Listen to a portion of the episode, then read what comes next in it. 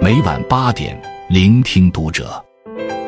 各位听友们，读者原创专栏现已全新上线，关注读者首页即可收听。今晚读者君给大家分享的文章来自作者海边的渔车夫，《西游记》中最动人一幕，读懂已不再少年。富载群生养之人，发明万物皆成善。欲知造化会元功，须看《西游十恶传》。说起《西游记》，大概是很多人的青春。最经典的八十六版《西游记》，在全国各大电视台播放超三千次。小时候，每到暑假，一听到你挑着担，我牵着马，就会立马跑到电视机前蹲守，看取经四人团逢山开路，遇水搭桥，一路斩妖除魔，好不快活。期间，猪八戒和孙悟空的吵吵闹闹，必然是少不了的戏码。他俩，一个是精明强干美猴王，一个是好吃懒做二师兄，吵吵嚷嚷，打打停停，直到大雷音寺，堪称相爱相杀。小时候看悟空捏住八戒耳朵后一顿训斥，只觉得好玩搞笑。待年岁渐长，却开始羡慕起悟空与八戒之间的情谊，真真是令人回味无穷。一最佳拍档，悟空对八戒的偏爱，从称谓里就可以发现端倪。悟空对唐僧称师傅，对沙僧称沙师弟，听起来恭恭敬敬，内里其实是一种同时间的距离感，客客气气，熟不逾矩。但对八戒，悟空是很随意的。原著里，悟空对八戒有两大称呼，一个是呆子，一个是笨货。有人统计过，原著十八杠一百回之间，悟空一共喊了八戒四百一十七声呆子，十八次笨货，这频率妥妥的好兄弟。两人这缘分也真是天注定。早在五百年前，悟空大闹天宫的时候，跟八戒就打过照面。因为闹得地动山摇，把八戒这个天蓬元帅坑得贼惨。后来在高老庄，八戒一见着猴哥，那些前尘往事就一股脑儿全想了起来。直呼吃我一耙，所以无怨不成兄弟。五百年后，两人一起加入了取经团队，踏上西行之路。一启程，还别说，悟空和八戒虽然本事差了十万八千里。但两人其实挺互补的。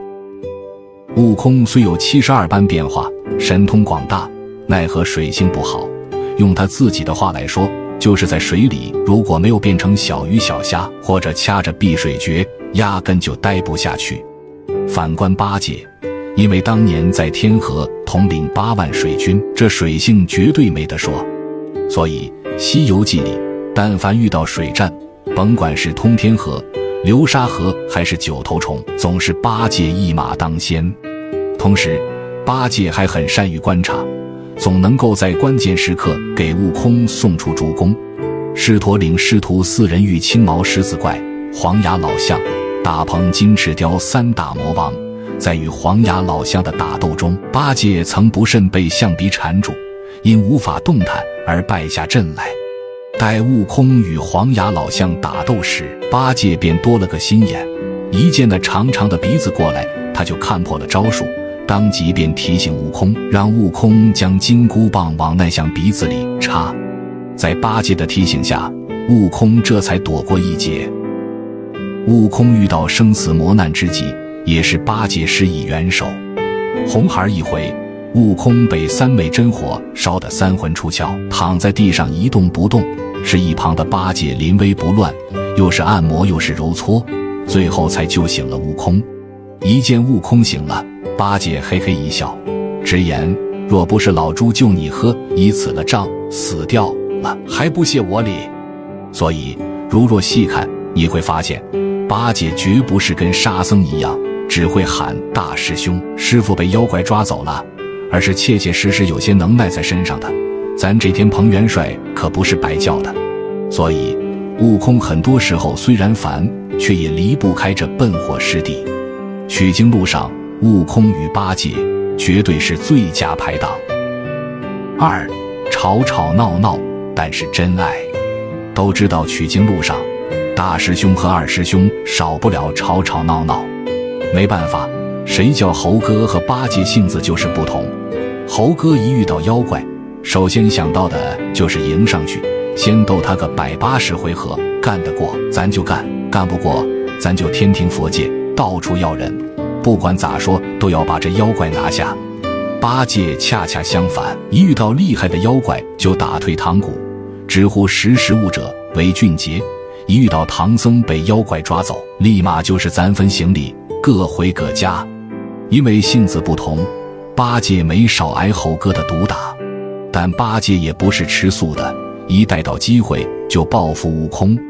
最典型的就是三打白骨精。这一回，唐僧见到悟空打死了白骨精变化的农妇，原本就一肚子火，偏偏八戒还在一旁浇油：“哥哥的棍重，走将来失手打他一下，不期就打杀了。”几番揶揄之后。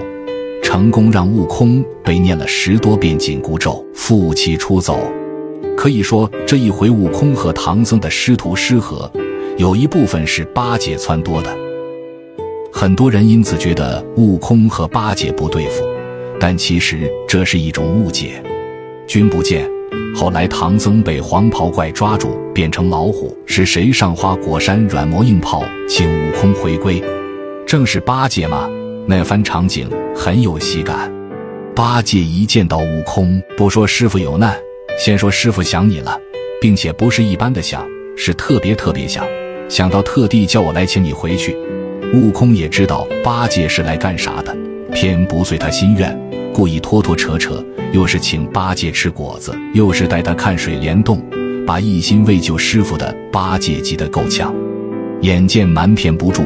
八戒于是跟悟空交了底，说师傅被黄袍怪给抓走了，并且借由小白龙之口说道：“师兄是个有仁有义的君子，君子不念旧恶，一定肯来救师傅一难。”把爱戴高帽子的悟空捧得高高的。这还不够，八戒接着还来了一招激将法，说：“师兄啊，那妖精对你可不恭敬，说要剥你的皮，抽你的筋，啃你的骨。”瞬间就把悟空气的是抓耳挠腮，很快就随着八戒一起回来降妖了。取经四人组的大师兄自此归位，所以世上谁最了解悟空的脾性，无疑就是八戒，妥妥的真爱。三彼此的修行，回看《西游记》全篇，如若你仔细看悟空和八戒，你会发现。他们是互为镜像的，就像他们两个人的法名“悟空”，主打一个“空”字。整个西行取经的过程中，你几乎看不到悟空心怀杂念，任何妖精都逃不过那一根如意金箍棒，遇到困难就想办法克服，主打一个无私无欲、纯澈空明。所以，悟空是一个飞在云端的行者，而八戒呢，也正如他的法名，佛家说八戒。要戒断的是酒色财气，是心中俗念。八戒恰恰就是世俗的代名词，他好色贪吃，油腔滑调，意志不坚定，做啥事都容易半途而废，简直是集合了所有的缺点。一个是在云端的行者，一个是深陷红尘的俗人。八戒和悟空走在一起，你会发现他们其实就是彼此的修行。悟空无父无母，一出生便到了花果山拉大旗做猴王，他便是老大，无需挂碍他人。这样的原生家庭，使得悟空常常非黑即白，不通人情世故。面对很多妖怪，总是一棒子打死杀灭，最终常常是立了头功，却还不落好，被唐僧频频数落。八戒则不同。他在天庭的体制内混了千八百年，对人情世故很是通晓。用现在的话来说，八戒是个情商很高的人。就说女儿国一回，唐僧被女儿国国王看中，百般求嫁。唐僧既着急又尴尬，悟空非但不替师傅解围，还不断打趣说：“我等不必作难，情愿留下师傅与你主为夫，快换官文，打发我们西去。”气得唐僧直骂：“你这猴头，弄杀我也！”再看八戒，深知师傅为难，干脆以自身来解围。自告奋勇要娶国王，因相貌丑陋被拒后，反倒笑着说了这样一番话：“我是长得丑了点，可常言说粗柳簸箕细柳斗，世上谁嫌男儿丑？”一句话虽是叫人嫌弃了自己，却是保全了唐僧的面子。八戒就是如此，总能与悟空形成互补，所以很多悟空做不到的事，可以由八戒来做。同时，有悟空的存在，八戒也不敢放肆。四圣时禅心一回，悟空看出八戒烦心大动，有意给他长个记性，便推了八戒去见菩萨。于是，八戒贡献了《西游记》中最具喜感的撞天婚情节。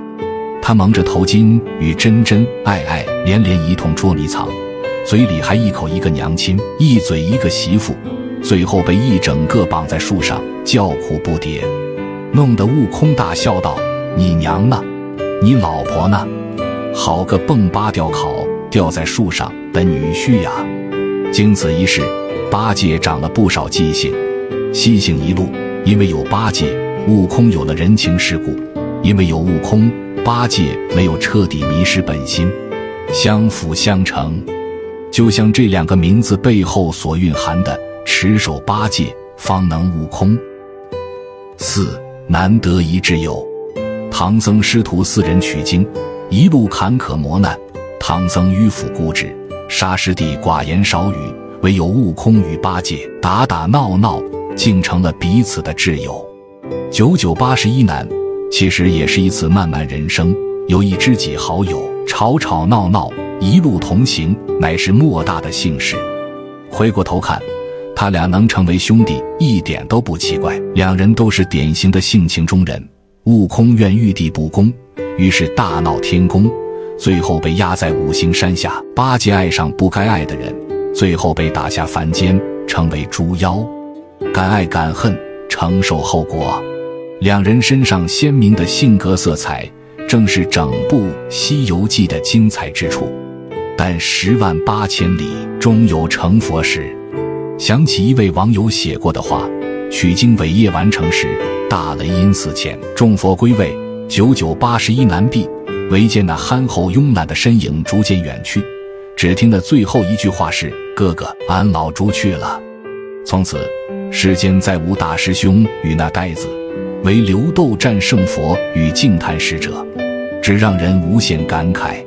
在你眼中，悟空和八戒是怎样一种存在呢？你身边有这样的好朋友吗？欢迎在留言区和我们一同分享。点亮再看，为悟空与八戒，也为这世间每一份真挚的友情。关注读者，感恩遇见。